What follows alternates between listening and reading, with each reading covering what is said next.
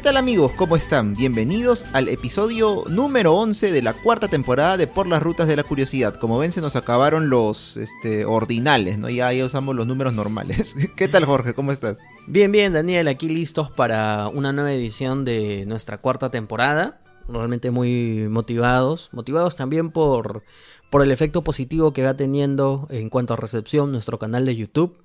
Desde el saque les recordamos que se suscriban, estamos ahí creciendo, ya hemos estrenado el segundo episodio de esta serie que va en búsqueda de revalorar los sitios históricos y todo aquello que ha ido aconteciendo en, en nuestra ciudad, en primer término, ya cuando cuando nos auspicia TV Perú ya nos iremos pues por todo el Perú. Así que, que vamos paso a paso, eso está muy bien. Y bueno, hoy día Dani nos hemos sentado o vamos a sentarnos a conversar sobre un tema que en principio es curioso, es curioso porque tú sabes Daniel que nosotros nos preciamos de ser un podcast de difusión histórica, pero si ustedes revisan los episodios que hemos hecho, se darán cuenta que el segundo episodio de la historia de este podcast iba más o menos en la línea de lo que vamos a conversar hoy día. Claro, hay tres años y medio de diferencia y si alguien compara los episodios se va a dar cuenta justamente. En aquel momento este episodio se llamó Internet y tú crees todo lo que encuentras en la red. Ahí está, así se llamaba, así era el título del episodio. Y hoy día también vamos a conversar de la Internet, pero vamos a conversar de Internet desde una óptica un poco más amplia. Y para ello, Dani, no estamos solos. Así es, desde una óptica más amplia, sin olvidar la historia tampoco del Internet, porque bueno, es algo que nos gusta mucho, pero el día de hoy justamente tenemos un invitado que nos va a llevar por las rutas del Internet, como hemos titulado a este episodio. Nos estamos refiriendo a Edgar Guaranga. ¿Cómo estás Edgar? Bienvenido a Por las rutas de la curiosidad. Hola Daniel, hola Jorge, muchas gracias. Y bueno, sí, como Jorge dijo, en algún momento yo también escuché este primer episodio, o el, segundo o tercer episodio de Por las Rutas. Cabe mencionar que eh, en esta ocasión yo les estoy acompañando, pero en algún momento y hasta ahora sigo siendo oyente de Por las Rutas desde sus inicios, previo a la pandemia, donde ya estarán un poco cansados de escuchar esto, pero de la, casa Al de la casa al trabajo era lo que yo escuchaba en, en periodos pre-pandemia, ¿no? Así que es un placer estar aquí y es un placer haberles conocido y ahora tener la chance de de compartir con ustedes y todas las personas que les siguen. A ti, Edgar, muchas gracias por estar con nosotros aquí, por participar en el programa. Bueno, para comentar un poquito a los ruteros, Edgar es licenciado en Ciencias de la Computación por la UNI, ha participado como investigador del Smart City Lab de la UNI también, ha sido desarrollador de apps móviles en diferentes empresas y actualmente es director de tecnología en Hiperderecho y el año pasado también hizo un fellowship llamado Tech for Rights en la Relatoría para la Libertad de Expresión en la Comisión Interamericana de Derechos Humanos. Ajá. Ahí está, muy bien. Edgar, de verdad que es un gusto que, que ya podamos coincidir aquí en el podcast. Efectivamente, y lo hemos dicho, eh, un poco ya para, para, ir avanzando en la introducción, lo hemos dicho varias veces, el podcast nos ha permitido muchas cosas bonitas, que es hablar de historia, pero también conocer eh, muchas amistades. Y el podcast nos ha acercado, de hecho, eh, Edgar nos apoya bastante con el soporte tecnológico de nuestra página web. Así que siempre en temas tecnológicos y, sobre todo ahora en este último año, Edgar, que has, que has seguido el fellowship en la relatoría de la Comisión Interamericana de Derechos Humanos, han surgido estos temas, ¿no? Ya relacionados más a la libertad de expresión a través de la Internet, que es uno de los aspectos que vamos a abordar a lo largo de este programa. Y uno de los puntos justamente que hemos ido consultando es cuál fue tu primer recuerdo en Internet. Porque claro, el Internet a veces para el entendimiento diario es un poco gaseoso, ¿no? Porque es como que me conecto y ya me conecté, pero luego a veces no nos damos cuenta suficiente de toda la, la, tecnología, la infraestructura que hay detrás. Y esto nos, nos hace retroceder hacia nuestros primeros recuerdos. Así que. Oh, musiquita de, de, transición.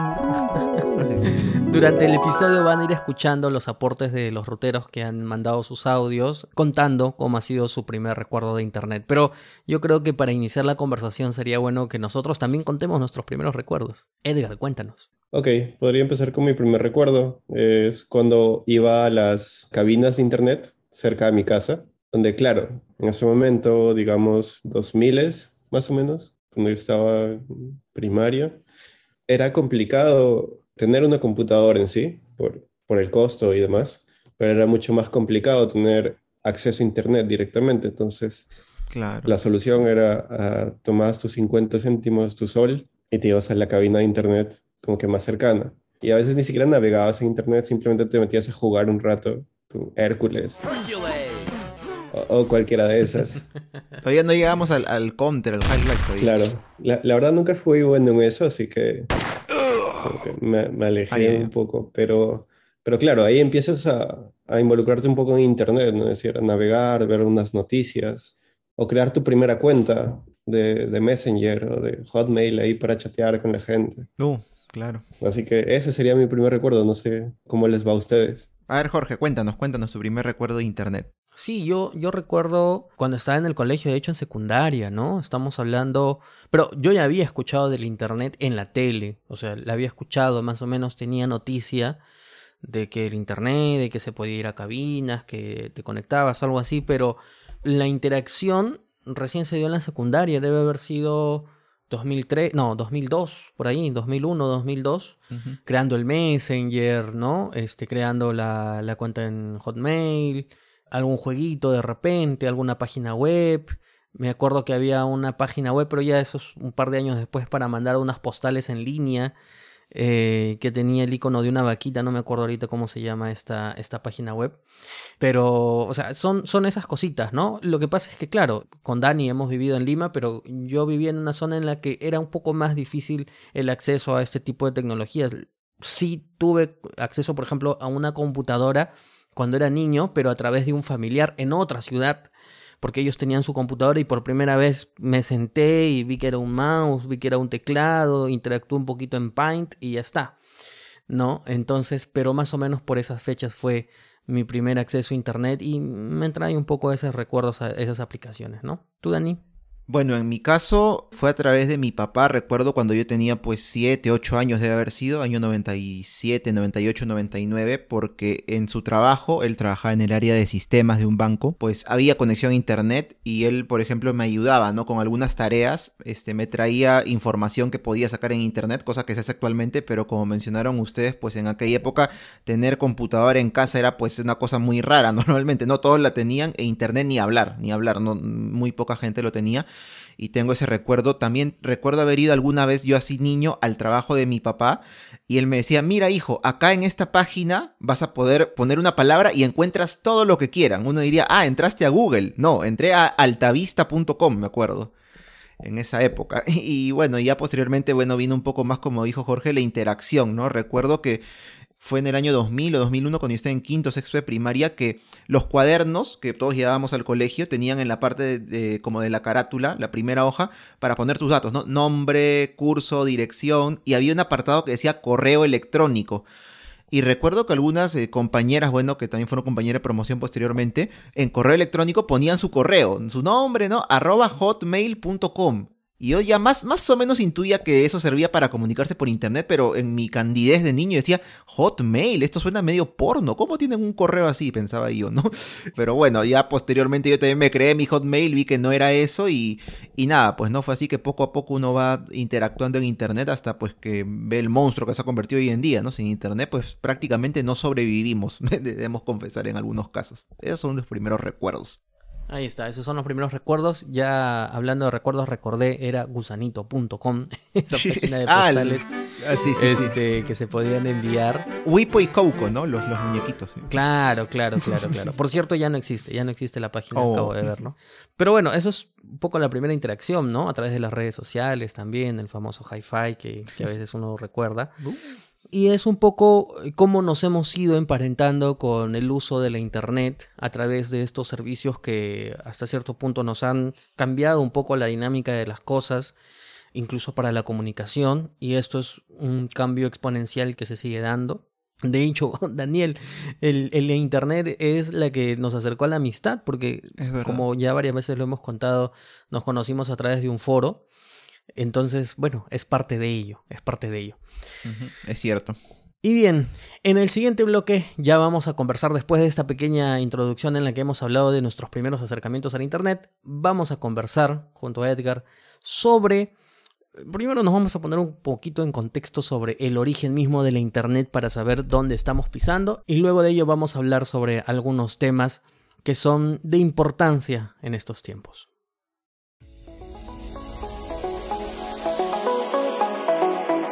Yo me acuerdo de Internet o así de mi, en mi chiquitud, porque mi papá trabajaba en oficina y pusimos internet en la casa. Entonces llegábamos del colegio y a veces te piden, oh, la lámina, que dibujito, que investiga que hizo este Simón Bolívar, qué sé yo, ¿no? Entonces a veces mi mamá llamaba a mi papá y le decía, oye, imprímete de, no sé, no de Wikipedia, pues lo que sea en esa época, ¿no? Pero a veces mi mamá le llamaba a mi papá al trabajo y mi papá está ocupado, está reuniones, no va a tener tiempo. Entonces mi mamá, ya, conectamos el internet. Entonces conectamos el internet en la casa y en esa época, si tú activabas el internet, tu teléfono fijo sonaba, ¡Ri, ri! La verdad es que no entraban las llamadas. Entonces, claro, tú puedes estar muy entretenido en internet, investigando, aprendiendo, jugando, lo que quieras. Mientras tanto, si el mundo se caía, nunca te vas a enterar porque ocupaba la línea fija, pues, ¿no? Entonces me acuerdo de, ese internet que mi mamá nos hacía entrar y peor que lo ocupó yo controlaba. Si hay 10 minutos porque tu padre me llama o si llama a alguien, no vamos a poder contestar. No por la adicción, sino porque bloqueaba el teléfono, pues. Ese es mi recuerdo de internet. Hola, mi nombre es Milagro y mi primer recuerdo que tengo del internet es eh, haber creado una cuenta en Messenger para conversar con mis amigos.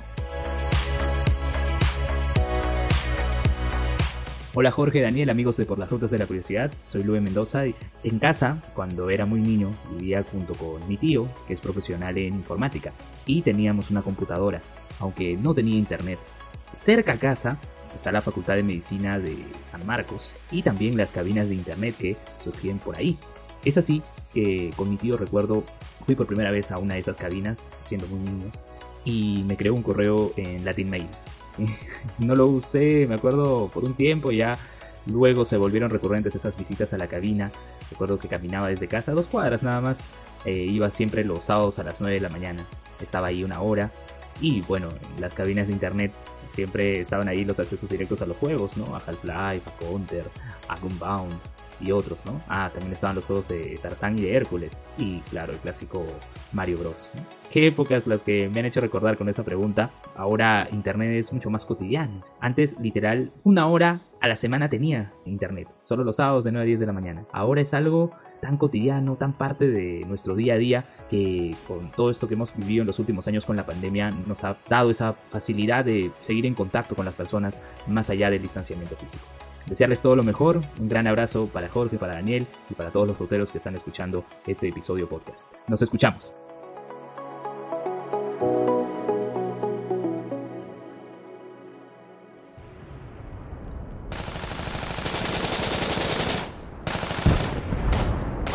Nosotros sabemos que de hecho las guerras son siempre complejas porque traen desastre y traen un golpe muy directo a la humanidad en sí misma, ¿no? Como la calidad de personas que somos, a la integridad, a la dignidad humana, etcétera, etcétera.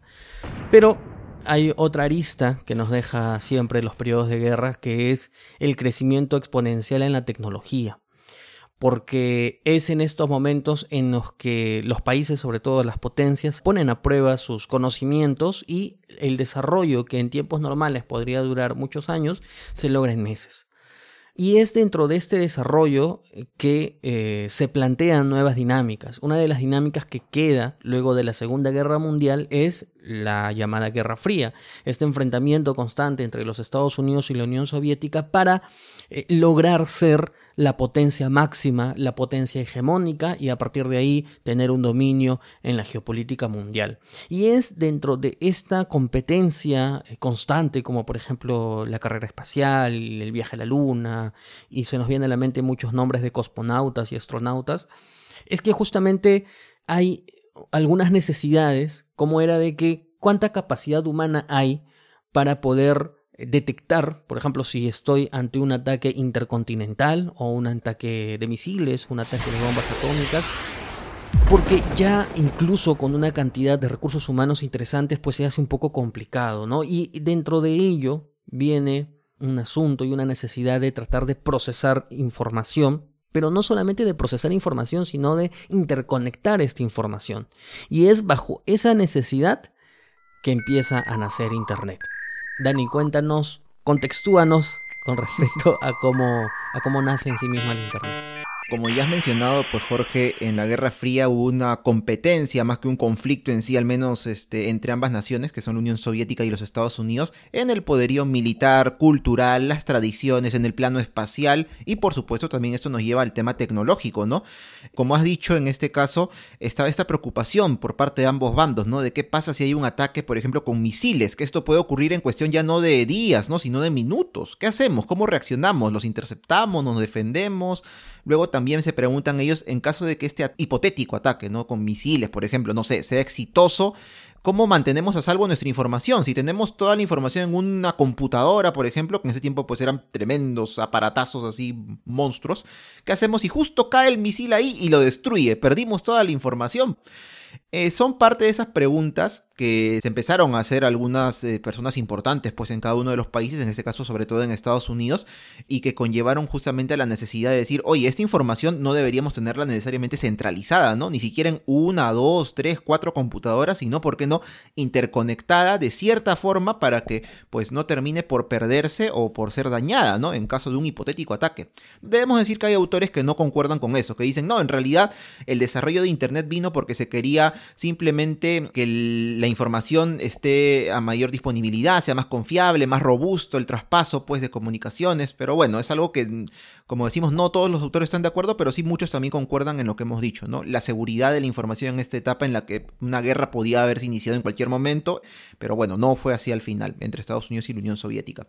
Entonces, en todo este contexto, ya estamos hablando de inicios de la década del 60, se pensó pues en algún modelo que pudiera en efecto descentralizar la información que se podía tener, en este caso pues por parte sobre todo del Departamento de Defensa de los Estados Unidos se piensa de qué manera se puede hacer y al final los mismos integrantes de este departamento de defensa le dicen pues a los científicos, ¿saben qué? Mejor creemos que nosotros deberíamos tener pues una red en efecto que esté como que con todos los nodos, ¿no? Que la componen, que son computadoras en este caso, descentralizadas, ¿no? No que tenga uno o dos nodos centrales que pueden ser vulnerables ante un ataque, probables, ¿no?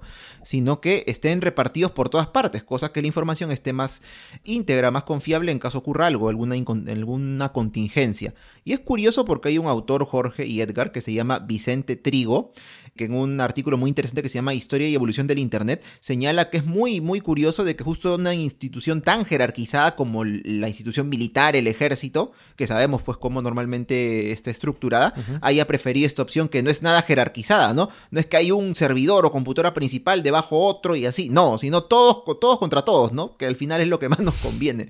Es bastante curioso, pero bueno, de esta forma es que se empieza a gestar la llamada ARPANET. ¿Qué es ARPANET? En castellano es la Red de la Agencia de Proyectos de Investigación Avanzada. Un nombre un poco técnico, ¿no? Pero, pero bueno, es más o menos, es más o menos este, esta mm, incipiente pues red que empiezan a desarrollar en primer lugar eh, de forma teórica para poder hacer esta interconexión entre computadoras, ¿no? De tal forma que la información pueda fluir de una hacia la otra. En un inicio, solamente cuatro computadoras, una de cada universidad, de una universidad distinta en Estados Unidos, forma parte de ARPANET. En primer lugar está la Universidad de California, Los Ángeles, con una computadora modelo SDS Sigma 7, ese es el nombre, ¿no? Así como en su momento la Pentium 4, ¿no? Actualmente otras, este era el nombre de la computadora que ellos tenían. La Universidad de California Santa Bárbara con una SDS 940 la Universidad de Utah, ya nos alejamos un poco de California acá, con una IBM 360 y la Stanford Research Institute, que era parte de la Universidad de Stanford, también muy conocida, con una PDP-10. Ese es el, nombre de las computadoras. Y claro, uno diría, ¿qué técnico está esto? No, no entendemos mucho, pero para hacernos una idea de cómo se podían ver o cómo funcionaban pues cada una de estas cuatro computadoras que iban a formar parte del ARPANET, que es el antecesor directo de Internet, debemos decirlo. A ver, la PDP-10 que hemos mencionado de la Universidad de Stanford, por ejemplo, según hemos visto en una foto, tenía el tamaño, parte de ella, de la pared completa de una habitación.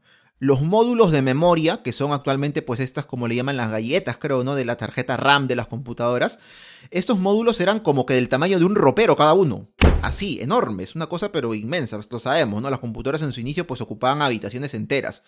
Y por ejemplo, la IBM 360, que es la, computadora que tenía la Universidad de Utah, es un modelo que tenía la sorprendente, entre comillas, capacidad de memoria de entre 8 kilobytes a 8 megabytes. Esa era su capacidad de memoria máxima, 8 megas nada más. Imaginémonos, ¿no? Qué, qué época tan distinta aquella, ¿no? De las computadoras, pues, este, que formaron parte de esta primera conexión de ARPANET. Porque en efecto, el 21 de octubre de 1969 se establece la primera conexión entre computadoras. En este caso, la de la Universidad de California Los Ángeles con la de la Universidad de Stanford. Este proceso estuvo a cargo del estudiante Charlie Klein, que estaba guiado por el profesor Leonard Kleinrock, ¿no? de la Universidad de California de Los Ángeles. En primer lugar, lo que se hizo es que se envió por parte de esta universidad, se iba a enviar la palabra log. Y la Universidad de Stanford iba a responder con la palabra in. Nos suena de repente, ¿no? Login, para poder acceder a los sistemas, bueno, que tienen cada una. Entonces, en la Universidad de Los Ángeles, California, mandan primero las letras L y O. Llegan bien, pero ¿qué pasa? No llegan a enviar la letra G porque el sistema de la Universidad de Stanford se cayó, ¿no? No se cayó, se desplomó. No soportó, parece, tanta tecnología en su momento, ¿no? Así que, bueno, las primeras palabras o letras que se enviaron exitosamente por una red que, bueno, no se llamaba Internet, pero tenía el funcionamiento de la misma, fueron justamente esas palabras L y O. El primer mensajito enviado a las 10 y media de la noche del 21 de octubre del 69, ¿no? Entonces hicieron unas configuraciones ahí, demoraron una hora, como suele pasar hasta ahora con las computadoras, y se intentó una vez más, y llegó ahora sí la palabra log con éxito hasta la Universidad de Stanford, ¿no? Y bueno, lamentablemente esto, pese a la relevancia que se imaginan puede tener ese nacimiento de Internet, en realidad pasó desapercibido, ¿no? Solamente el alumno Charlie Klein escribió como en una bitácora que tenían ahí como en muchos laboratorios, diez y media de la noche, nos comunicamos con la computadora Stanford, punto, listo, es todo, simplemente, ¿no? No hubo más registro. Y bueno, lo curioso, debo contarles, este Edgar Jorge también, es que en el 2011, por suerte, esta computadora que, se utilizó no se llegó a desechar, ¿no? Porque obviamente actualmente no, no se puede usar ya para nada, eh, sino que se reconstruyó en la Universidad de Stanford la sala donde se dio esta comunicación con la computadora original que se usó esa, esa noche. Y en la puerta de esta habitación lo que han puesto es una plaquita que dice lugar de nacimiento del Internet, 1969. Así que bueno, es una cosa bien, bien curiosa, ¿no? Mezclar la tecnología con la historia. Claro, bueno, la verdad es que sí, bastante curioso este primer momento, este primer chispazo de, comunicación y justamente esta búsqueda, sobre todo de entender de que si es que se tiene, o más o menos como lo entiendes, si es que se tiene interconectados eh, algunas máquinas, que una de ellas no solamente sea el host o que sea la máquina principal, porque sobre todo en términos militares, es susceptible a ser dada de baja por una explosión, por qué sé yo, y más bien que sea una red y que, que incluso ya esa calidad del host pueda perderse un poco para que todas sean parte de la red y, y de esa manera puedan interconectarse. Así que es interesante, pero Dani, a partir de aquí se inicia una historia sostenida de crecimientos constantes. No nos va a dar el episodio y no es la intención conversar sobre todos los ítems que en su momento se lograron porque son muchos y de repente nos van a nos van a distraer un poco del foco, pero el punto aquí es de que eh, justamente este crecimiento poco a poco y ya no solamente en el ámbito militar, porque incluso en algún momento se separa el ámbito militar con el ámbito civil, ya en el propio ámbito civil esto sigue creciendo y esto va a coincidir también con una reducción en los costos de las propias computadoras que antes eran muy caras y que poco a poco eso va reduciendo y va haciendo que sea esto más accesible. Y de tamaño también, claro. Claro ya es cuando, a través de los protocolos que hoy existen, pero ya es cuando esta información a través del HTML puede condensarse pues en textos, imágenes y este tipo de información, es cuando ya se empieza a dar una mirada distinta a la internet y a partir de ahí el crecimiento es brutal. O sea, hablábamos de datos que podían pasarse antes que eran datos absolutamente menores, ¿no? Pero hoy día estamos hablando pues de una cantidad de datos que transitan por el día, es realmente brutal. Claro, es, es interesante escuchándolo Daniel, escuchando estos puntos específicos que nosotros ahora consideramos históricos, pero no sé, imaginándome como, como este estudiante diciendo, ah, mira, lancé una L, una O, una G, o llega al día siguiente y le dice, familia, he comunicado dos computadoras, Ah, ¿y qué has hecho? He enviado una L, una O y una G a, a Stanford. Ay, ay, pero ¿por qué no lo mandaste por el correo postal? Seguro le dirían, ¿no? Es decir, algo en ese momento que dices, wow, he hecho algo importante, que ahora lo vemos importante. En el momento seguro mucha gente le dice, ah, este, este man está jugando enviando mensajitos por cables.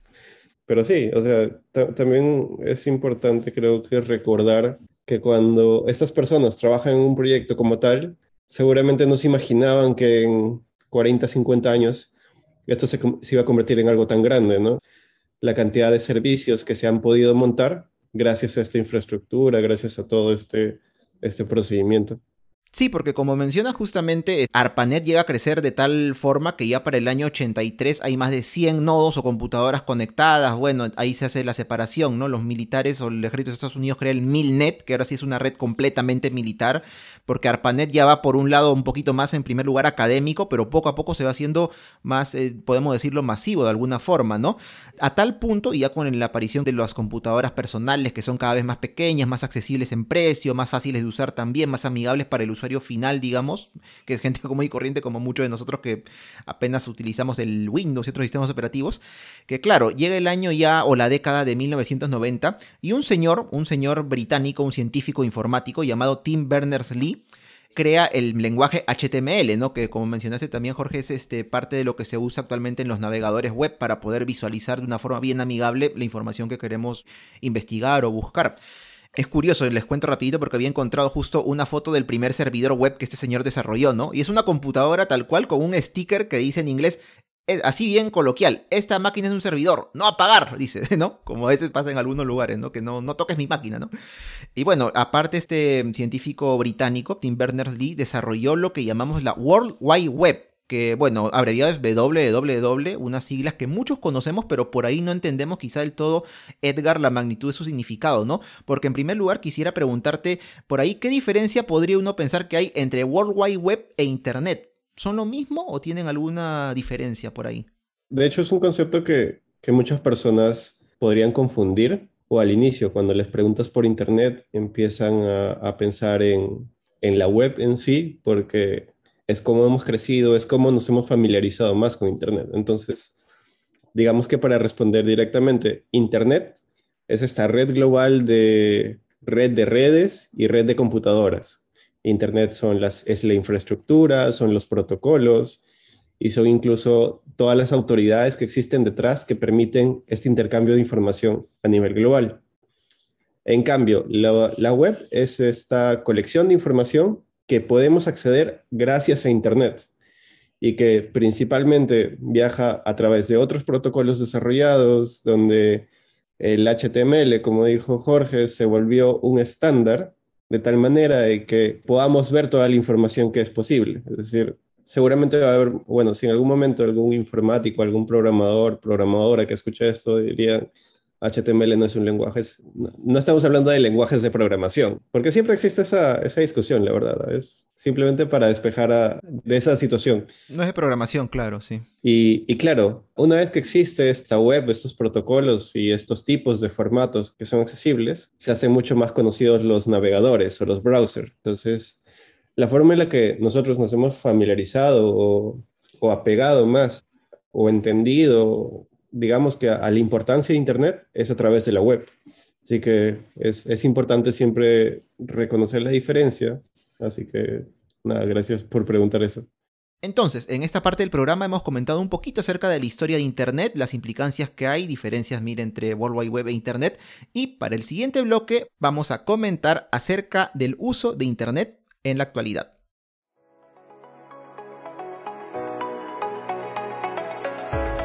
Mi primer recuerdo usando el internet es cuando iba a las cabinas y pagaba 5 soles por una hora. Y lo primero que utilicé fue Latin Chat y Mirk, ese, esa sala de chat. Y no sabía cómo usarla. Pero eso fue mi primer recuerdo usando el internet. Previa a la grabación del episodio, pudimos preguntarle a unos amigos cuál fue su primer recuerdo en internet. En el caso de Fiorella, me cuenta que su primer recuerdo es haber utilizado internet para jugar Barbie en el 99 o en el 2000. Y también Melissa. Melissa nos cuenta que utilizó Napster para descargar una canción en una semana o un álbum en una semana. Por otro lado, Elizabeth comparte con nosotros también que su primer recuerdo de haber utilizado internet fue con mi primera encarta. Bueno, mi recuerdo de internet es cuando ingresé a la universidad y eh, en los pasillos habían estos módulos que eran computadoras personales en las que hacías cola y entrabas a ver tu correo electrónico. Pero todo era así como que negro y letritas blancas, ¿no? Esas como si fuera de OS, no sé. Pero bueno, podías entrar, hacías tu cola, veías tu correo, respondías tus correos, tenías 10 minutos. Entonces esa fue la primera vez que usé un correo electrónico. De ahí la siguiente vez también sabía que habían laboratorios para utilizar más internet, pero no tenía ni idea, así que lo que hice fue juntarme con mi amigo de la Trilce, con el que nos habíamos preparado para ingresar, pero él estaba en ingeniería. Le dije que me acompañe, que no quería ir sola, para que más o menos me indique qué hacer. Y me enseñó lo que era un buscador. y ese buscador, no estoy seguro, creo que era de Yahoo. Entonces me dijo, puedes poner lo que quieras. Y yo dije, perritos. Y puse perros. Y me empezaron a salir fotos de diferentes razas de perros. Siempre recuerdo que habíamos, que, que habíamos ido a un laboratorio y él me dijo en el buscador, ahí pon la palabra que quieras para que te parezca información. Esa fue mi primera vez, tenía 17 años, 16, 16 años, 16 años. Chicos de Por las Rutas, ¿qué tal? ¿Cómo están? Mi nombre es Jocelyn y tratando de recordar cuál fue mi primera interacción con el Internet, habrá sido aproximadamente cuando yo he tenido 8 años por ahí. Y si no fue en la clase de computación, porque recuerdo que nos enseñaban más que todo Word, Paint, creo que fue cuando se pusieron de moda las cabinas de internet. Y por una tarea que tenía, habíamos escuchado que pues en internet encontrabas mucha información. Y recuerdo que mi mamá me llevó a una de estas cabinas de internet que antes existían y eran muy conocidas. Y ahí el joven que atendía en el lugar me ayudó a poder ingresar a la plataforma, a internet, básicamente Internet Explorer en aquel entonces. Y básicamente así fue mi primera interacción con Internet, súper novata, no sabía cómo usarlo, mi mamá también estaba súper perdida. Fue el joven que tenía el local que nos ayudó y fue también producto de que yo tenía una labor académica en el colegio e Internet fue mi gran ayuda y desde entonces pues obviamente no hemos dejado de consultar las páginas que hay en Internet. Eso es todo chicos.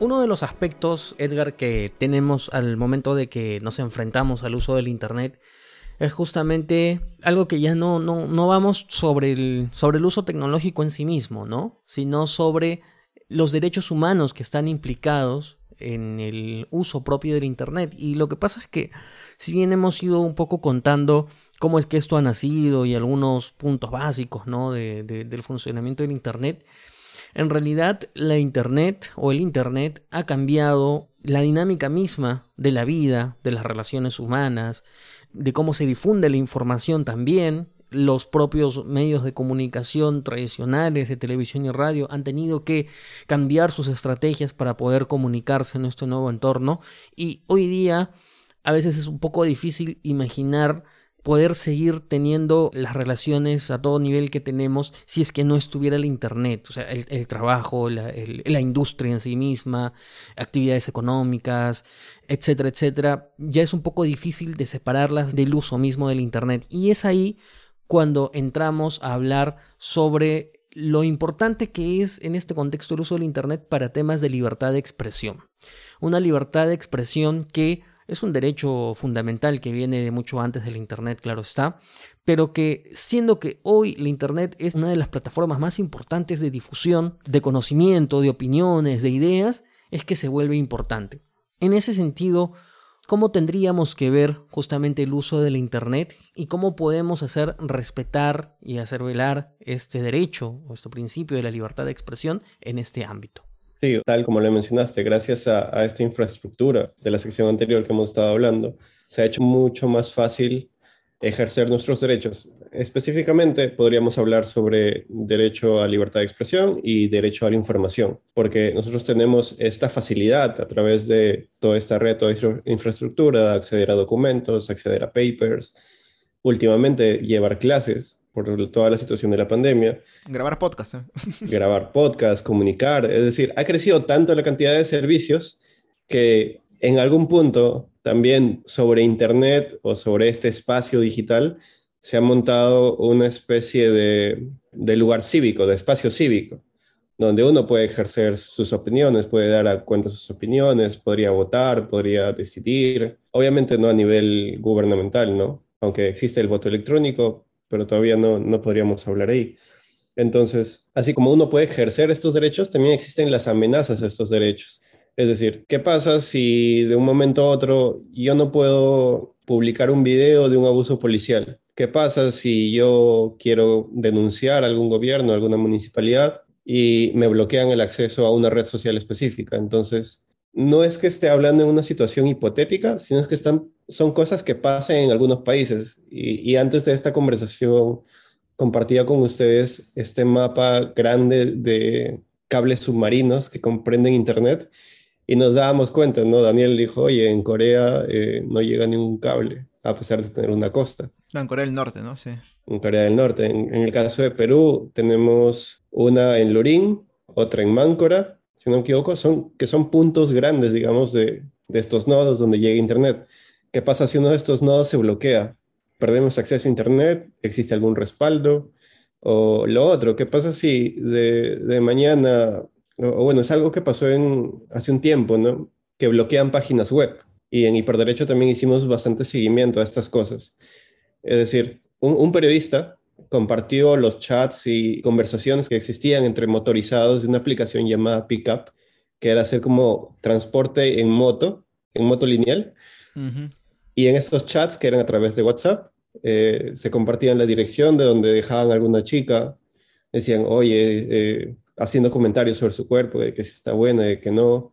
Compartían la dirección donde le habían dejado, decían, ah, la voy a recoger. Después compartían fotos de compartiendo droga, por ejemplo. Entonces, el MTC, después de ver ese reporte, digamos, decidió bloquear la página de la empresa. Es decir, la empresa de motorizados, que claro, está prohibido en Perú, pero fue un poco extraño de porque si todo esto ocurrió a través de WhatsApp, ¿por qué no decidieron bloquear WhatsApp? Sino de frente a la plataforma de la empresa. Y además, si es que bloqueas un servicio como WhatsApp o Facebook en toda esta situación, sin seguir el, proceso adecuado, los pasos adecuados, definitivamente están incumpliendo con, con, el derecho, están violando los derechos de las personas, ¿no? Es decir, específicamente de esta página en especial. Pero así como puede pasar con esta, tendríamos que estar atentos a que eso no se le ocurra al Congreso, al presidente, digamos, no sé, hace un tiempo, o bueno, en otros países dicen, ok, hay demasiadas noticias falsas en Twitter, vamos a bloquear Twitter para proteger, entre comillas, a nuestra población. A veces el, desconocimiento también de cómo funcionan todas estas mecánicas y todas estas, situaciones de parte de las personas que toman decisiones, a veces también nos ponen en mucha mayor vulnerabilidad. Entonces, por ahí lo, lo vería o por ahí llevaría la conversación también. Así que no sé si en algún momento les ha pasado que han querido acceder a una página y le dicen, no, acá no se puede. O únicamente desde Perú o únicamente desde España. Mm, bueno, en mi caso, de, bueno, es, es, el tema, por ejemplo, en mi universidad, ¿no? Y también algunos trabajos determinadas páginas están bloqueadas, pero ya es por un tema, pues, este, corporativo, ¿no? Este, se supone que uno no podría acceder a algunas páginas en horas de estudios o de trabajo. Y bueno, que yo sepa, al menos hasta donde yo sé en el Perú, este, y corrígeme si Edgar, no ha habido o no hay ninguna clase de restricción para ello, ¿no? A diferencia de otros países, ¿no? Como dijimos, Corea del Norte, ni hablar, que es un totalitarismo el que hay ahí. O, o bueno, no, no, estoy así de China, al por detalle. ejemplo, ¿no? Exacto. Sin, sin irnos del continente asiático, China tiene tiene mucho control de por medio en, sus redes de internet. Sí, justo eso es lo que iba a mencionar porque había encontrado que, sabemos por ejemplo en China que hay un lugar histórico que es la Gran Muralla China, ¿no? Los conocemos todos, y en inglés es The Great Wall of China. Como todo esta restricción que menciona Jorge que hay en internet en China, le dicen, ¿no? The Great Firewall, Firewall of China, ¿no? Se ha llamado así esta restricción que ponen porque, en efecto, ¿no? En este lugar, pues, este, sabemos que el acceso a internet está bastante, bastante controlado. Y bueno, es algo que quizá nosotros que sí tenemos, entiendo, o hasta qué punto, bueno, a diferencia de ellos, cierta libertad para navegar donde querramos, pues es algo que nos parece muy curioso, pero para mal, ¿no? Insólito. Claro. Entonces es un ejemplo, ¿no? De lo que dices. De hecho, en Perú sí hay páginas bloqueadas, mm. es decir, hay páginas bloqueadas principalmente por protección a derecho de autor. No sé, seguramente en algún momento de su vida, no solo ustedes, sino también las personas que escuchan este podcast han utilizado roja directa oye, no tengo cable, no tengo, claro. quiero ver el partido de, de Champions, mm, no sé. Sí, sí, en la universidad sí, yo lo usaba. Y estas otras operadoras que transmiten partidos hicieron la denuncia, fueron con los procesos adecuados y ahí sí se determina bloquear ciertos dominios en Perú específicamente y eso sí es posible. Pero claro, han seguido el proceso, el, debido proceso se le llama dentro de todo esto. Y está bien. Pero en cambio, la otra situación que explicaba hace un rato fue muy directa y no pasó por, por orden judicial, no pasó por análisis, nada. Entonces, también hay que diferenciar. No es que decimos, ah, tengo libertad de la información, debo poder acceder a cualquier página del mundo. No necesariamente es así, porque también existen otros derechos, existen eh, propiedad intelectual, existen cuestiones de privacidad que definitivamente no deberían estar ahí. Así que sí hay, o sea, en Perú también hay, hay páginas bloqueadas, así que, pero claro, no son tan, no nos damos cuenta como si nos bloquearan Facebook, por ejemplo, o WhatsApp, o Telegram, etc. Eh, sí, situaciones que en cambio en otros países sí se presentan. Pero aquí viene otro asunto interesante, ¿no? Porque muchas veces dentro de, no sé, yo lo he leído en Twitter, por ejemplo, que nosotros utilizamos bastante, es el asunto de decir, no, pero es que estoy haciendo uso de mi libertad de expresión, tú me estás cortando mi libertad de expresión, cuando se quieren, por ejemplo, replicar información que no es cierta, o sea, información que es manifiestamente falsa o que no eh, guarda una coherencia. Por ejemplo, lo hemos visto en temas de COVID, aquí lo conversamos también con Alejandra Ruiz de la cuenta mitocondria, también conversamos un poco de lo que significaba la infodemia como tal. Pero desde tu perspectiva, ¿cuál es el equilibrio aquí, no? Es decir, ¿qué tan cierto es de que si yo empiezo a, levantar artículos y empiezo a propagar información respecto a que la vacuna es agua, por ejemplo, o que este, si salimos, no sé, a la calle en un eclipse solar nos va a dar cáncer.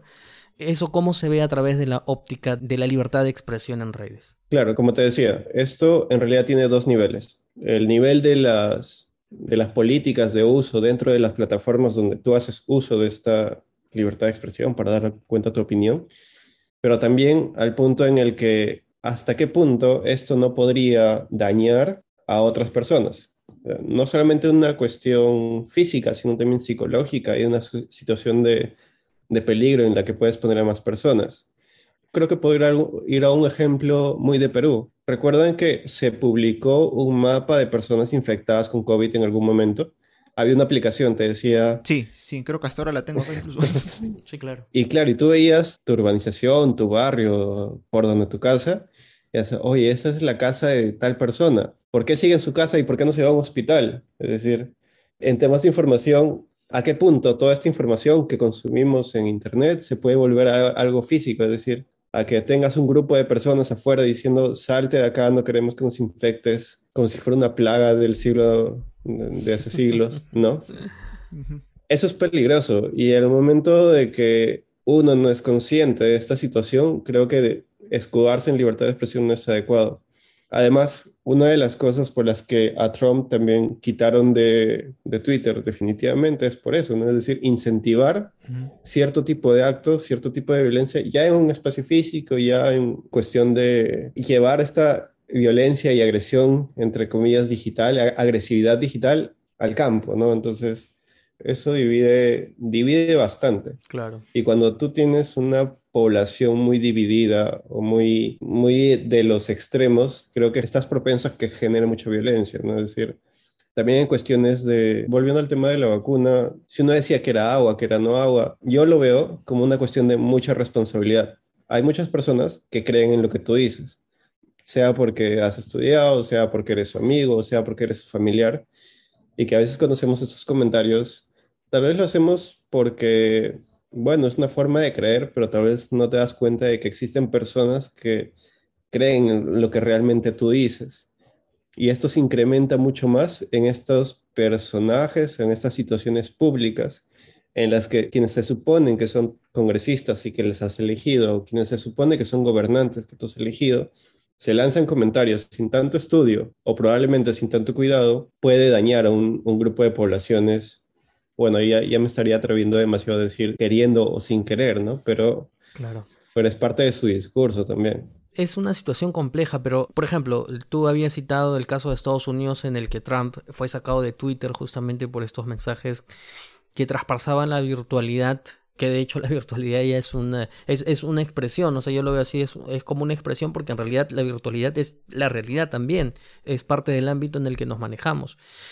Pero claro, ya había pasado a un tema un mm, poco más físico, ¿no? Pero Aquí en el Perú, y utilizaron también el caso que habías mencionado sobre esta app de, de carreras de, de, motos lineales este, que se tomaba tipo taxi. ¿Qué tan regulado está esto? ¿no? En la legislación existe una regulación bajo la que nosotros, por ejemplo, en el caso de que veamos que a través de redes se difunde eh, mensajes que no se ajustan, o sea, que no están dentro de la libertad de expresión, sino que están generando daño y que nosotros podamos actuar al respecto, ¿en el Perú hay una regulación al respecto? En el Perú, hasta donde sé, no. Y además son regulaciones, como te decía, principalmente de las plataformas, ¿no? Eh, conozco el caso, por ejemplo, de en algún momento mm, que una persona inició contra un congresista porque lo bloqueó en Twitter. Entonces, sí, sí, claro. ¿qué tanto implica, es decir, siendo un servidor público y siendo esto una cuenta pública, qué tanta capacidad tiene de bloquear a las personas?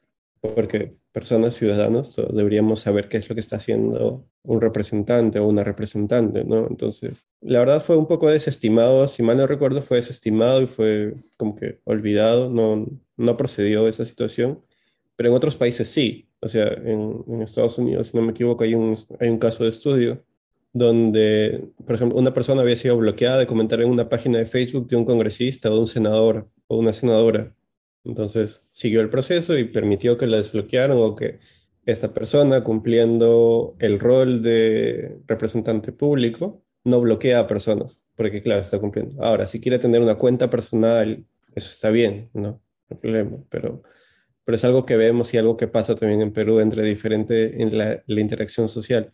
Algo que quería comentar en el, hace un momento con la situación de las vacunas, por ejemplo, es que la pandemia ha permitido que las políticas de uso de las diferentes plataformas sean mucho más decisivas. Si antes era un poco tibio, eh, como que sí, lo vamos a analizar, sí, denuncia. Ahora sí, por ejemplo, en YouTube te ponían, creo que una, una etiqueta o cada vez que publicabas algo en Instagram sobre vacunas o sobre la pandemia, te aparecía un botón abajo que decía infórmate más. Entonces, desde mi punto de vista, la pandemia ha definido como que un límite para la forma en la que las personas utilizan estas plataformas, usualmente para la libertad de expresión, ¿no? Es decir, se han tomado medidas que no se tomaron con, no sé, con terraplanistas, por ejemplo, con este grupo de terraplanistas. Claro, claro. Pero a los que promueven esta situación de las vacunas, de que no, de que nos están desinformando, etcétera, a veces les bajaban el video o, o ponían una alerta grande. Entonces, Dentro de Facebook también, o sea, bueno, WhatsApp y Facebook, todo esto corresponde a todo un englomerado, ¿no? Es decir, ponerte, infórmate más sobre la vacuna. Y eso en sí es, creo que, de las cosas por las que más se apegan las plataformas para dar información a la gente. Si bien no pueden decidir qué puedes ver y qué no puedes ver, sí pueden darte más información, porque si no también se les estaría dando como el, el rol de, de, juez de la verdad, algo así, de, dentro de toda esta situación que tampoco es lo adecuado, ¿no? Sí, y justo y en relación con lo que se comentaba hace un rato, Edgar, podemos ver de que en realidad pues el Internet hasta cierto punto, y así lo entiendo, no es que, mm, por ejemplo, esté totalmente a salvo, entre comillas, en todo el mundo, ¿no? Puede ocurrir algo intencional o no que haga que justamente en determinados países se bloqueen páginas o deje de funcionar el Internet. Y bueno, esa es, una posibilidad dentro de todas, ¿no? En algunos casos quizá mayor o menor. Y, justamente en relación a eso y a lo que se está hablando de, del tema de esta especie de censura que hay en algunos países con páginas web y todo ello, tú nos habías compartido que hace poco había mm, justamente una noticia relativa a de que la DINI, que es la Dirección Nacional de Inteligencia, había adquirido unos, unos equipos, ¿no? Que tienen que ver con lo que es rastreo en el ciberespacio. Un tema que, claro, uno escucha y puede preocuparse, ¿no? Oh, nos van a rastrear lo que, lo que buscamos y todo, ¿no? Sin embargo, y dentro de, bueno, mi poco conocimiento, yo pensaría que esto seguramente puede ocurrir en muchos países del mundo, ¿no? O sea, no necesariamente en aquellos que tienen mucha censura como Corea del Norte, como China, así explícita, sino porque no en otros, ¿no? Que no vale la pena mencionarlos porque pueden ser muchos. Este, y claro, eso no implica tampoco que necesariamente con esto, pienso yo, te, este, te vayan a cerrar, no sé, tus cuentas en internet o te vayan a, rastrear para hacerte daño. Podría ocurrir quizá en países donde hay dictaduras, es cierto pero me gustaría preguntarte, Edgar, en ese sentido, ¿qué implicancia real podría tener esto? No más allá de quizá ese primer temor o preocupación de decir, ah, nos van a rastrear. ¿Tiene que ser así necesariamente? De repente sí, de repente no, o, qué es lo que, lo que significa esto, ¿no? Sí, ahí, ahí entramos a una, a una zona entre interesante, preocupante y, en algo en, lo que podemos, como usuarios todavía tenemos mucho que, hay mucho que podemos hacer para protegernos ante este tipo de cosas. Entonces, como tú dices, hablamos de países autoritarios, tal vez podríamos pensar en países un poco lejanos, pero la situación de la región, digamos así, es que también existen estos software de, de seguimiento, de vigilancia, que se han aplicado en países de la región. Cuando te digo región, la región América, pueden ser en El Salvador, puede ser en México, que usualmente a periodistas se, les ha encontrado este tipo de software de seguimiento llamado Pegasus, uh -huh. y que claro, no necesitaban ningún tipo de acción del usuario para empezar a ejecutarse, lo que se llaman los zero click attacks o ataques de cero clics, es decir, no necesitan interacción del usuario, simplemente le mandan un enlace, no sé, o un mensaje de texto y ya de por sí empieza a correr este software de, de vigilancia, que puede ver a qué páginas has navegado, a dónde has llamado, etc. Y claro, de alguna forma también hacerle seguimiento. Lo preocupante es que en algunos de estos países, en algunos de estos casos, en periodistas que han sido asesinados, se encontraron rastros de este software de seguimiento. Mm. Y sí, no estamos yendo a, a, otro continente, estamos hablando en el continente y tú dices, ¿cómo será en lo de Perú? Y claro, como tú dices, hace poco, bueno, creo que el día de hoy, el día de ayer, Hildebrand en sus 13, que es un, un, diario de acá, ha publicado que la DINI también está haciendo una especie de seguimiento a las personas en el país. ¿Qué significa eso? Que necesariamente han adquirido Pegasus, todavía no se sabe, uh -huh. pero parece que es un seguimiento a nivel de redes sociales, de, a nivel de actividades, a nivel de eventos que se puede hacer. Así que a veces cuando uno conversa con otras personas y dice, oye, estoy cuidando mi privacidad, no quiero compartir mi correo, prefiero que no tomen mi huella, y dicen, ya, ¿para qué? Si todos tienen tus datos, ¿por qué deberías preocuparte? y aquí hago una especie de llamado a lo que en algún momento Edward Snowden dijo, ¿no? De que si no te preocupas por tu privacidad porque no tienes nada que ocultar, es como si no te preocuparas por libertad de expresión, es porque no tienes nada que decir. Entonces, es uno de los recursos medio valiosos y derechos que también tenemos la capacidad de responder a través de diferentes herramientas tecnológicas también. Así que iría por ahí esta situación. Sí, es una situación de cuidado porque claro, estamos hablando de parte de nuestra privacidad. No recordaba exactamente lo que tú mencionabas, que ahora que lo has dicho me has hecho recordar de que efectivamente a algunos proyectos asesinados se les ha descubierto este software de rastreo, eh, lo cual abre muchas interrogantes y nos hace preguntar realmente por qué, ¿no? O sea, cuál, obviamente que, hay una necesidad muchas veces de, no una necesidad de justificada, sino digo una necesidad de los gobiernos de determinados regímenes de querer tener todo el control de por medio y a partir de ahí decidir incluso eh, extralimitarse en cuanto a la aplicación de la coerción. Y en un ámbito en el que además en la Internet nos desarrollamos pues tan, tan ampliamente, ¿no? Es decir, una vez más, nuestra interacción con la vida misma, con nuestro entorno laboral, con nuestro entorno amical, con nuestro entorno sentimental, con nuestro entorno de ocio, con nuestro entorno académico, todo de alguna forma está relacionado a la Internet, porque la Internet te ha ido ofreciendo muchas facilidades para que puedas desarrollarlo. Entonces, esto es algo que de todas formas preocupa, preocupa bastante, porque al fin y al cabo el asunto es y en qué se va a utilizar esta información. Si se empieza a rastrear, por ejemplo, a periodistas que pueden ser incómodos o a personas mismas o a propios políticos, en qué se va a usar esta información y al final esto en qué puede derivar. Ahí antes, Edgar, de, de pasar a un asunto que queremos consultarte respecto a seguridad digital, quería detenerme un momento retrotrayendo un poco eh, todo el asunto que habíamos conversado respecto a la libertad de expresión en tiempos de, de crisis de pandemia y todo ello, volteando un poco el panorama, porque hay otro asunto también que sucede, ¿no? Que es, por ejemplo, lo que actualmente está aconteciendo en el conflicto ruso-ucraniano. Y es cómo se maneja también esta libertad de expresión en redes a partir del conflicto. Porque, por ejemplo, lo que pasó una vez que inicia el conflicto es en Twitter una vez más, que muchos medios, el propio medio digital RT, que ellos ya salían que eran un medio afiliado al, gobierno ruso, pero ahora los periodistas mismos que trabajaban para ese medio por un tema contractual o por un tema incluso de freelance, que porque te doy cierta información, ya inmediatamente se los calificaba también como medios afiliados a Rusia. Entonces, esta calificación no afecta también en parte la libertad de expresión. Claro, es decir, bueno, es, es una situación de etiquetas también en la que te, te exponen ciertas plataformas, ¿no? Y tiene que ver mucho con la transparencia o los procesos por los que han decidido etiquetar a una persona afiliada a un medio o no.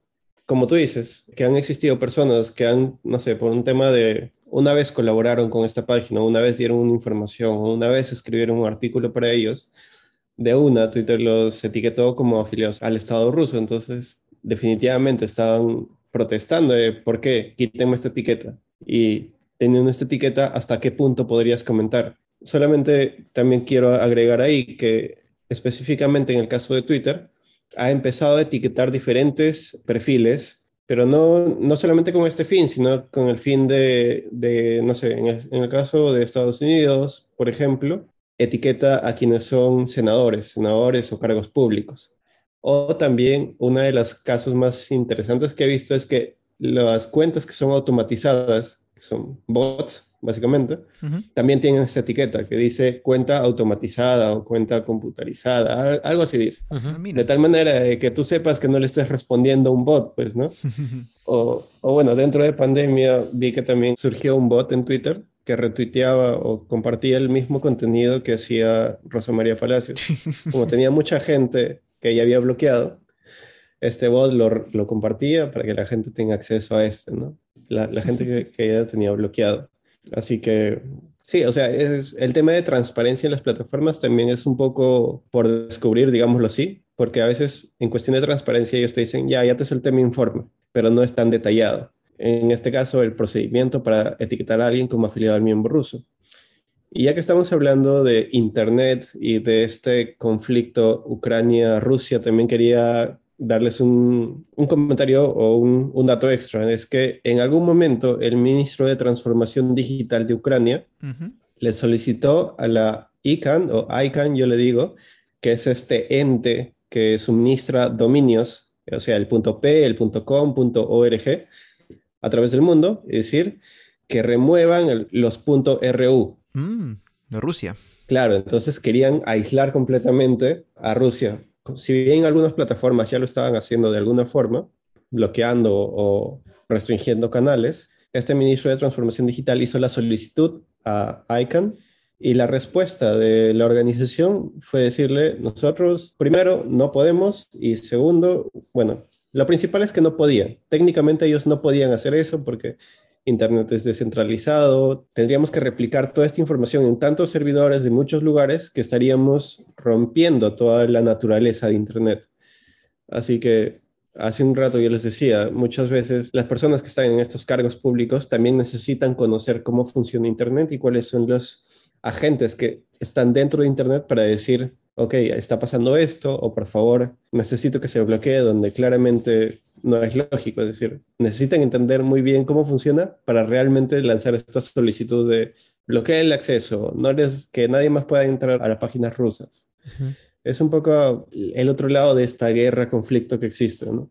Y justo Edgar, relacionado a eso y a lo que se estaba comentando antes de la pandemia, ¿no? Son en estos contextos difíciles, así como dijimos que la tecnología pues avanza exponencialmente, que también empiezan a verse estos temas, ¿no? Relativos a, a comunicaciones, libertad de expresión, y en este caso pues también, ¿por qué no? Eh, creo al tema de, de, la seguridad que podemos tener al navegar en Internet, pero creo que una seguridad más allá del hecho de que mucho cuando hablan de seguridad en Internet o en lo relativo a informática, ah, este, ¿qué hago para que no me entren virus, para que no, no descargarme contenido que no quiero? Que me parece curioso porque me doy cuenta es algo como que como a veces pasa también cuando uno habla de los temas sociales, políticos, ¿no? Lo veo desde mi caso, ¿no? ¿Qué hago para que mi computadora no se infecte, mi sistema operativo, ¿no? Que, que, es totalmente válido, ¿no? No queremos que pase algo con nuestros equipos. Pero luego también pongámonos a pensar, creo, a nivel más macro de la sociedad en sí, ¿no?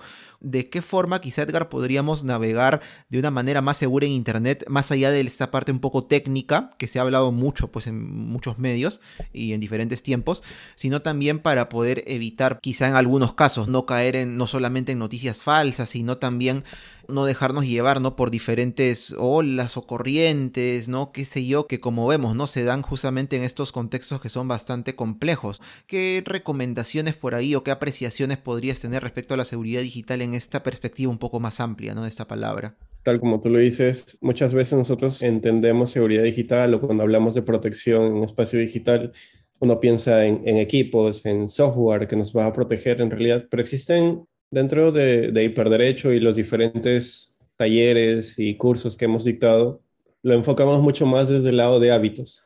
Existe mucho que puede hacerse para proteger tu navegación y te sientas más seguro o segura en Internet a través de diferentes hábitos que vas adquiriendo. Por ejemplo, yo les pregunto a ustedes, díganme si la contraseña que utilizan para alguna de sus redes sociales o plataformas es la mascota que en algún momento han tenido o tiene que ver con su apellido o con su nombre o con su equipo de fútbol favorito.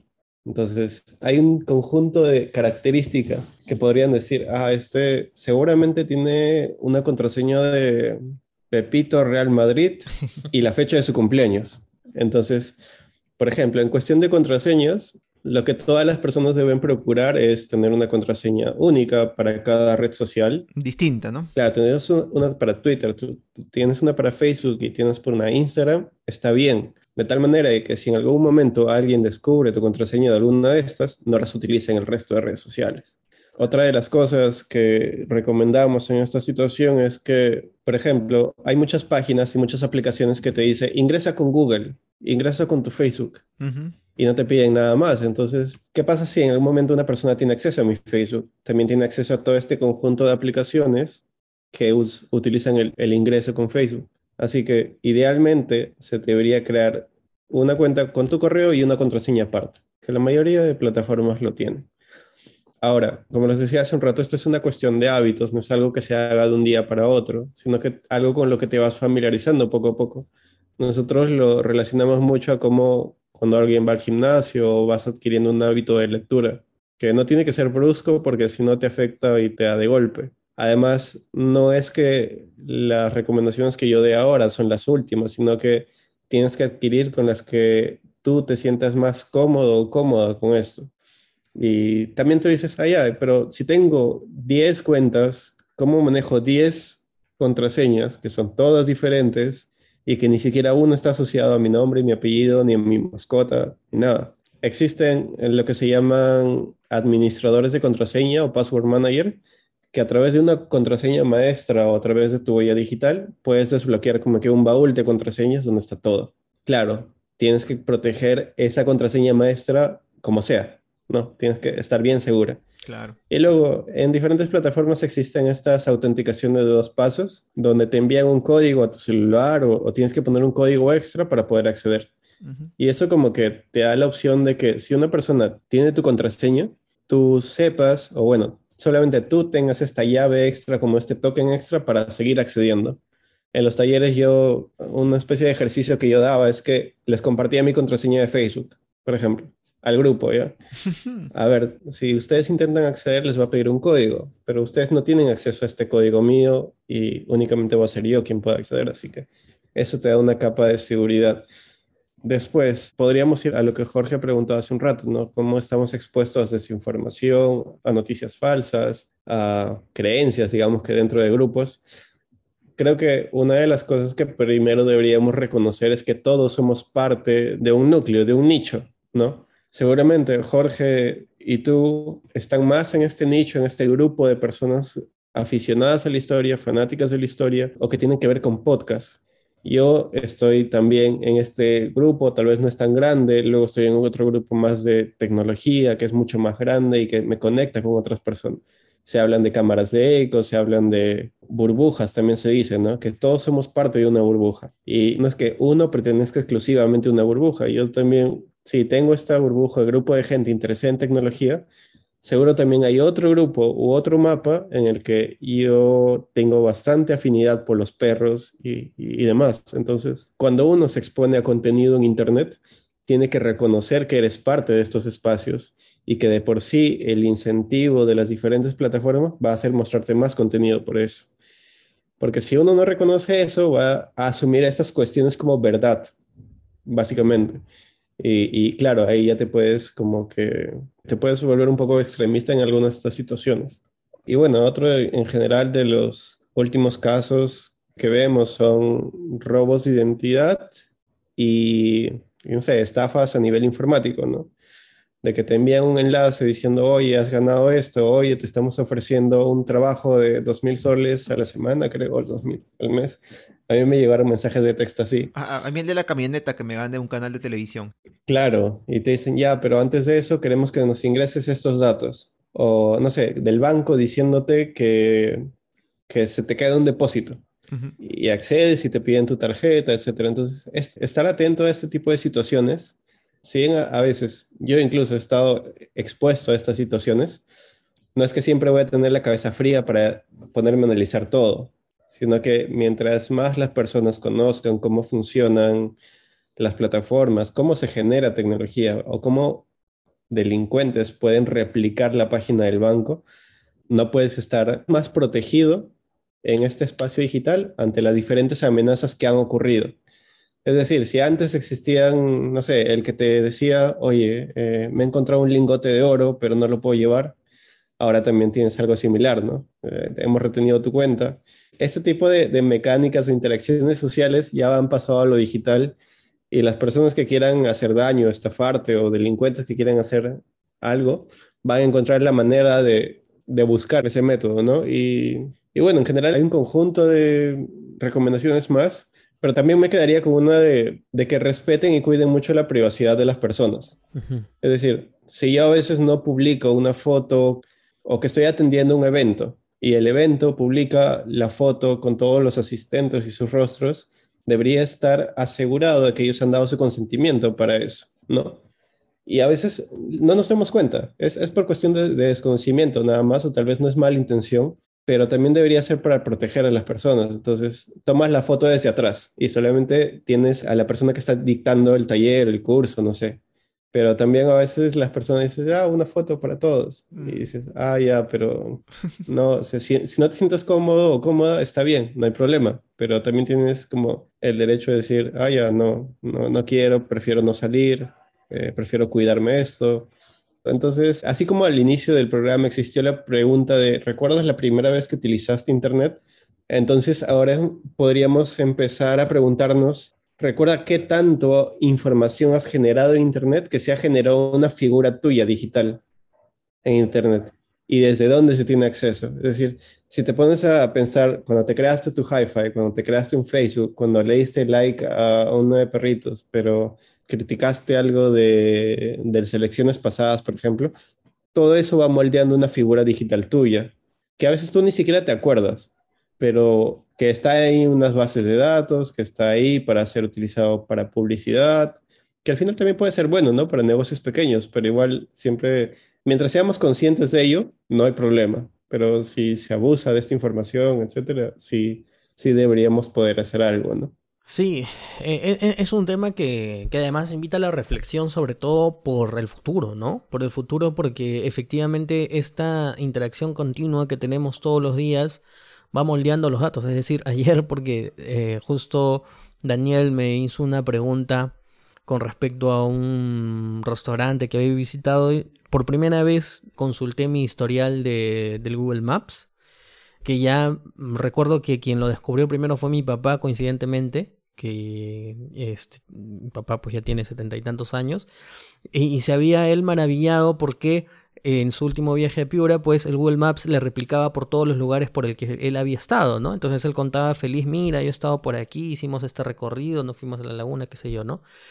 Pero ayer justamente viendo esto decía, wow, realmente esto que me puede ayudar en lo inmediato a recordar algún sitio en concreto, realmente estamos conscientes de que es una información y cómo maneja Google esta información respecto a los lugares en donde yo estoy, en donde estoy viviendo, en donde estoy recorriendo, los lugares que estoy visitando, los lugares por donde estoy caminando. Es mi información. y de pronto esta información ya está en un servidor y es como que si me tuvieran controlado porque saben en todo momento dónde estoy, como tener, no sé, una grilla electrónica, ¿no? Entonces, siempre me va a llamar la atención cómo va a ser el futuro, ¿no? Con toda esta interacción continua que tengamos, qué algoritmos vienen de aquí en el futuro que de repente puedan determinar como ahora, ¿no? Como hemos visto las famosas cancelaciones, ¿no? Un tweet que se hizo hace 5 o 6 años, una publicación en Facebook que se hizo hace 10 años, ahora la encontramos inmediatamente porque las herramientas de búsqueda son mucho más inmediatas y ¡pum! cancelado, ¿no? Entonces, cómo este perfil digital que uno se va creando va a determinar en el futuro, de repente que justamente esos perfiles que no tenemos mucha conciencia, pues sean ya materialmente visibles, ¿no? Y que puedan a partir de ahí tomarse decisiones. No sé, son temas que ya trascienden un poco de repente lo inmediato, pero que, mm, que debería de llamarnos a la reflexión justamente para ser más responsables del uso que, que damos y a veces eh, preguntarnos, no sé, ¿no? O sea, eh, eh, ese manejo responsable y justo también, ¿no? Y, tener cuidado, por ejemplo, con las aplicaciones que bajamos, a veces por, no sé, por un tema de que, de que algo se ve llamativo, inmediatamente lo descargo y no sé yo cuánta información me está pidiendo justamente para poder tenerlo. Entonces son temas que están ahí. Claro, por ejemplo, en ese caso, y yo siempre soy, siento que como que soy un abanderado en esta situación de privacidad, seguramente ustedes han escuchado de muchas recomendaciones, oye, no sé quién me llama, ah, ya, bájate Truecaller, ah, ya, bájate la aplicación X. Entonces, eso me recuerda mucho a los comentarios que, que, que da Jorge, ¿no? Dice, ¿qué tanto estás dispuesto a otorgarle a una plataforma o alguna aplicación con el fin de tener una especie de beneficio. ¿Y qué tanto estás pensando en las personas que les compartiste su número electrónico con esta plataforma, su número de teléfono, perdón, a cambio de que tú sepas quién te llama o quién no? ¿O qué tan consciente estás de que después de haber instalado esta aplicación te llaman más personas o te llaman más publicidad? O sea, yo tengo un gran conflicto con este tipo de aplicaciones porque, claro, o sea, tú estás entregando toda tu agenda y millones de personas están entregando toda esa agenda a una plataforma para que les digan si es que quien les llama realmente es una persona o es una estafa, etc. Pero curiosamente, la cantidad de llamadas, no falsas, sino de publicidad, se incrementan. ¿Será porque te bajaste la aplicación o porque la aplicación a propósito filtra tu número para que te llamen y aparezca como spam y tú digas, ah, mira, sí está funcionando la aplicación. Así que es un juego bastante, no es muy transparente, yo creo. Simplemente es que, claro, al inicio las plataformas y los desarrolladores y todas estas personas que desarrollaban tecnología decían, no, privacidad, no, ¿para qué? Hay que hacer algoritmos y hay que crear todo lo posible pero de ahí se enfrentan este tipo de retos que ya son un poco más sociales y que deberían ser más conscientes de las cosas que desarrollan cuando proponen alguna nueva tecnología. Y, yo creo que ese definitivamente es un tema muy aparte y un tema que también a mí me, me gusta mucho acerca de, del impacto de tecnología en, en, sociedad, digámoslo así. Eh, inteligencia artificial, si quieren llamarlo así, porque muchas veces hemos visto títulos, la inteligencia artificial va a resolver y ahí pones un espacio el problema que tú quieras, el hambre, poder judicial, no sé, crímenes, va a detectar delincuentes, pero definitivamente hay un límite para eso. Y la forma en la que se comunica este tipo de situaciones también. Así que es bastante, como les decía, yo soy muy creyente de que mientras más conocimiento tengan las personas sobre estas situaciones o sobre estos entornos, mejores decisiones podrían tomar. O al menos decisiones informadas y consensuadas, no tanto como de una perspectiva engañosa. Así que eso quería añadir sobre lo que dijo Jorge. Mm, sí, en efecto, como ya lo sabemos, bueno, lo hemos repetido muchas veces, pero no viene de más decirlo ahora, ¿no? Todo lo que hagamos y compartamos en internet sabemos de que va a aparecer de alguna forma u otra y también con el tema de los celulares, ¿no? Que usan a veces este, estos permisos, ¿no? Cuando vas a descargar una aplicación X, permitir usar el micrófono, la cámara, así, ah, le das todo y bueno, entiendes ahí por qué es que a veces tú hablas sobre un tema determinado con tu amigo, con tu familiar y plum, te viene la publicidad, ¿no? Tiene que ver un poco con eso, ¿no? Este, pero bueno, es parte de lo que es la privacidad, una cosa tremenda. Y en este caso yo utilizo bastante la referencia es de dime con quién andas y te diré quién eres. Y es que si bien a veces tú no permites que estas aplicaciones tengan acceso a tu historial de búsqueda, etcétera, pero tus amigos sí. tu grupo de amigos que sí ha conversado contigo y, etcétera, sí, entonces dices, ah, ya, él no me ha dado permiso, pero este nicho del que hablábamos hace un rato, o grupo de personas que también son muy afines a él, están hablando sobre, no sé, adquirir un pasaje a Piura, por ejemplo, para el verano. ¡Pum! Publicidad de Piura. ¡Pum! Eh, no sé, unas zapatillas de Pokémon que tengo yo, por ejemplo. Así que es parte también de toda esta mecánica y cómo se ha ido encajando todo. Sí, sí, eso, es un tema curioso porque nos ha pasado varias veces. A mí me ha pasado varias veces, ¿no? Es como que estás conversando con alguien de X y a la media hora entras al internet y ahí está la publicidad sobre ese tema X. O sea, es un poco para dimensionar también esta información que se rastrea. Bueno, Edgar, la verdad es que ha sido una conversación bastante dinámica, bastante chévere. Yo creo que nos ha quedado el tiempo bastante corto, porque en el ámbito del Internet, del uso del Internet y todos estos temas hay todavía mucha tela por cortar. Así que espero que en el futuro podamos volver a estar aquí para comentar una segunda parte, de repente el próximo año por el Día del Internet también. Decir y eh, nos gustaría ver que le comentes a los ruteros ya para retirarnos el actual challenge que ha lanzado Hiperderecho. Sí, bueno, primero gracias por invitarme o más o menos colarme en el, espacio de ustedes. Ah, bienvenido, y, conversar acá. Y sí, efectivamente en Hiperderecho hemos lanzado un challenge, un reto, es decir, y que tiene que ver también con la primera pregunta que hicimos, es decir, cuando ustedes escuchan Internet, ¿qué es lo primero que se les viene a la cabeza? No en cuestión de letras, sino en cuestión gráfica. Anímense en graficar una red, graficar unas nubes, en graficar, no sé, a Google, si quieren ponerle a Google, es válido.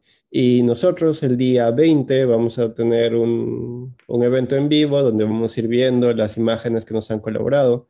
Y además también me dijeron que hay premio, por si acaso. Así que anímense. Eso sí, no, no se le va a pagar el internet a nadie, pero tampoco es un celular. Pero, pero ahí tenemos algunas cosas que, que vamos a regalar específicamente por eso. Y bueno, ha sido un placer compartir con ustedes y toda su audiencia. Y que cualquier cosa pueden seguir Hiperderecho o los trabajos y proyectos que vamos realizando, que siempre estamos abordando esta temática de tecnología y derechos humanos que al final no son tan ajenas, finalmente. Eh, nada, Muchas gracias por tenerme en su espacio.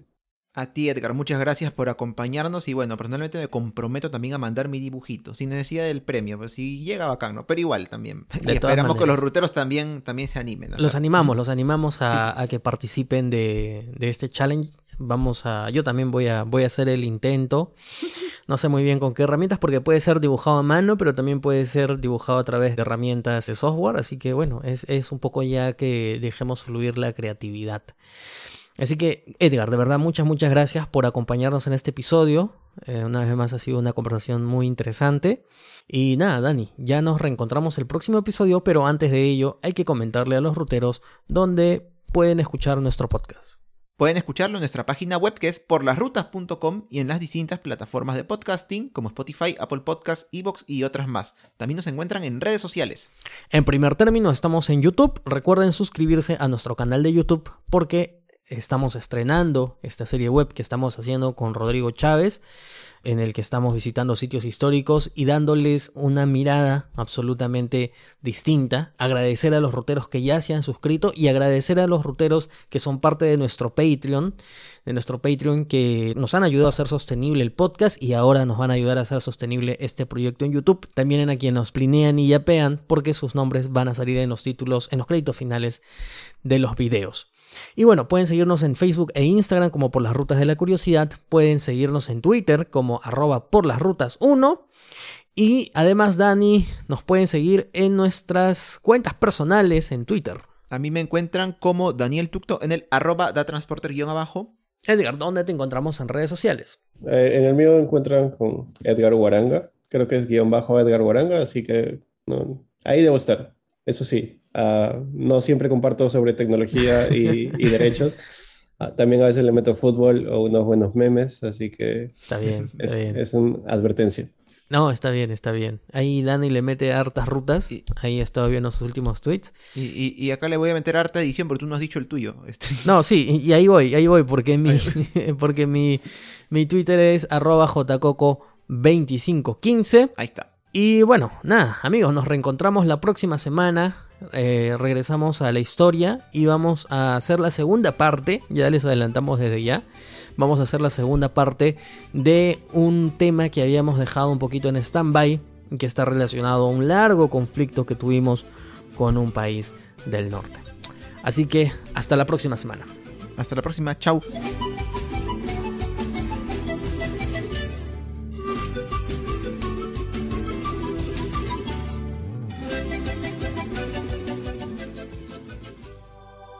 Este podcast es producido por El Taller de la Curiosidad.